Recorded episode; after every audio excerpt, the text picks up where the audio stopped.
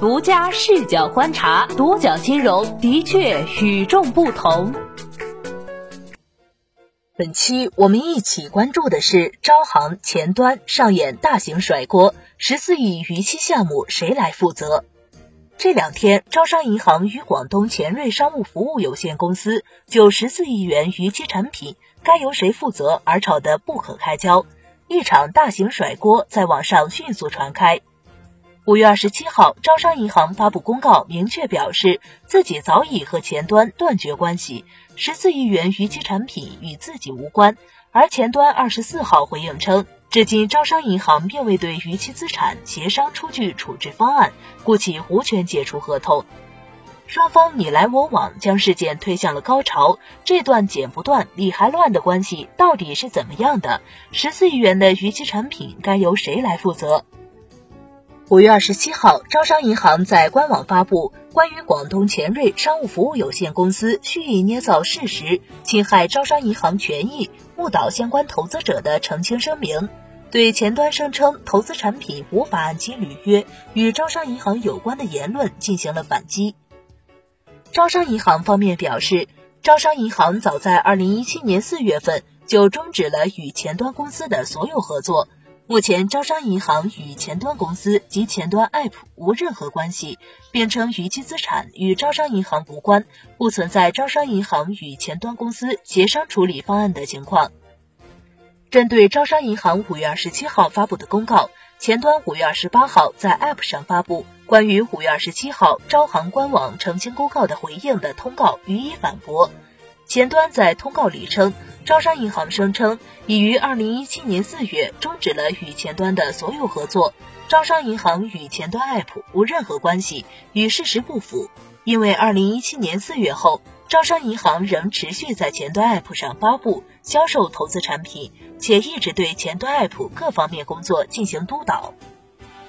另外，前端在通告中指出，根据前端与招商银行合作协议的有关约定，合作协议长期有效。除非一方提前三个月通知另一方，并就已开展的业务协商处置方案后，方可解除。至今，招商银行并未对逾期资产协商出具处置方案，故其无权解除合同。其实，双方互相甩锅始于二零一八年十二月份，当时前端对投资人发布公告称，二零一八年十二月六号以后到期的产品全部不能履约，项目到期日最晚被延迟至二零一九年三月底。逾期事件发生后，前端和招行的矛盾也开始升级，甩锅就此上演。据媒体公开报道，当时前端客服表示，其产品资产来自于合作的银行和金融机构，在产品详情里有说明具体为金融机构还是银行。前端与招商银行仍是合作伙伴关系，而部分投资人开始收到招行的短信。称招行已与前端终止合作关系，招行不掌握前端产品的相关信息。值得注意的是，独角金融发现，招商银行于二零一八年十月八号发布的关于招商银行互联网创新相关业务停办的通告表示，招商银行小企业一家的企业云服务、企业商机服务、互联网进销存、互联网人力资源管理。互联网融资见证业务等互联网创新业务已于二零一七年四月二十八号停办。招商银行与广东前端商务服务有限公司、博雅云峰企业管理服务有限公司等相关合作机构的业务合作已同步终止。而这则公告的发布时间，较招行声称停止与前端等公司终止合作的二零一七年四月二十八号晚了一年多。五月二十七号，前端披露了共九只投资项目逾期，履约日在二零一九年七月到二零二零年三月之间。而此前媒体报道称，前端逾期未兑付金额约十四亿元，涉及投资人数或超万人。在这场口水战中，有投资者质疑招商银行撇清与前端的关系。根据前端公告所述，双方的合作模式为招商银行负责审核并投放产品信息。前端负责 App 系统的开发、运营和维护，招商银行则称与前端公司的原合作中不存在招行负责审核并投放产品信息的合作内容。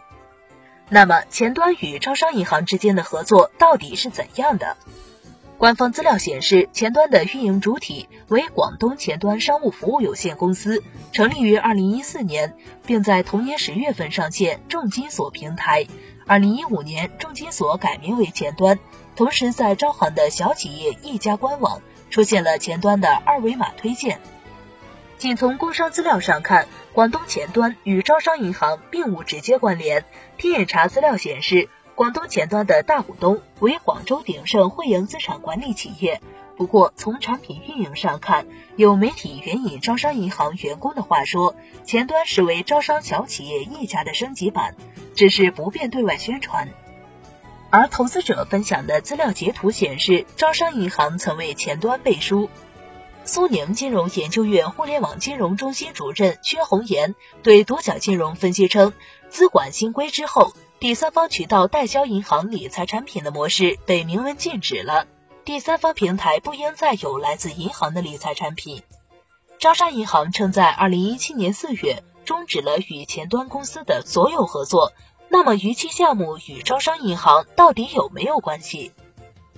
在这场风波里的双方，谁才应该承担更大的责任？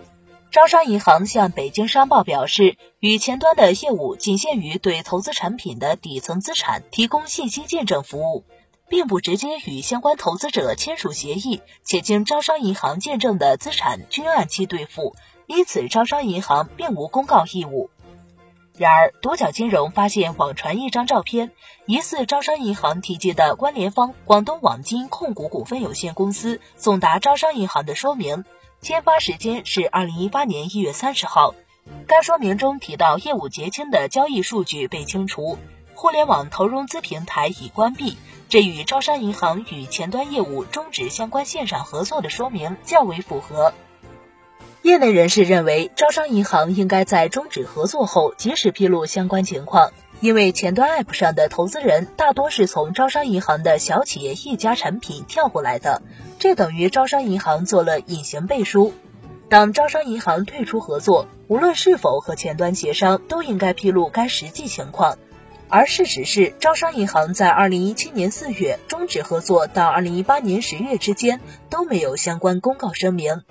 直到二零一八年十月八号发布声明称，已于二零一七年四月二十三号停办互联网创新业务。这还是因为二零一八年九月，招商银行客服中心陆续收到个别客户关于前端 App 的咨询，并发现前端 App 重新开始进行投资产品销售，并依旧有招商银行标识。因此，在违约事件里，招商银行必须承担一定的未尽职及时披露相关信息的责任。这或许也属于招商银行的外部风险控制的疏忽。招商银行曾对北京商报记者表示，我行要求前端公司删除其 App 上投资人投资协议、产品说明书中有关资产来源为招商银行见证或招商银行小企业一家及招行标识等所有与招行相关的描述。独角金融了解到，在二零一七年四月以前的产品的协议书内。有招商银行为托管银行的说明，而二零一八年十二月二十号开始募集的项目却没有招商银行的影子，这是否说明前端公司早已知晓招商银行已与其分道扬镳？与此同时，前端并未披露其资金的流向、融资人、融资项目的具体信息，而据投资人在巨投诉上的爆料。根据保富网络科技有限公司转账记录显示，资金最终流向确实为前端账户。关于此次招商银行与前端公司的掐架，读者们你们认为责任应该怎么处理？欢迎留言讨论。好的，以上就是本期节目的全部内容，谢谢收听，咱们下期再见。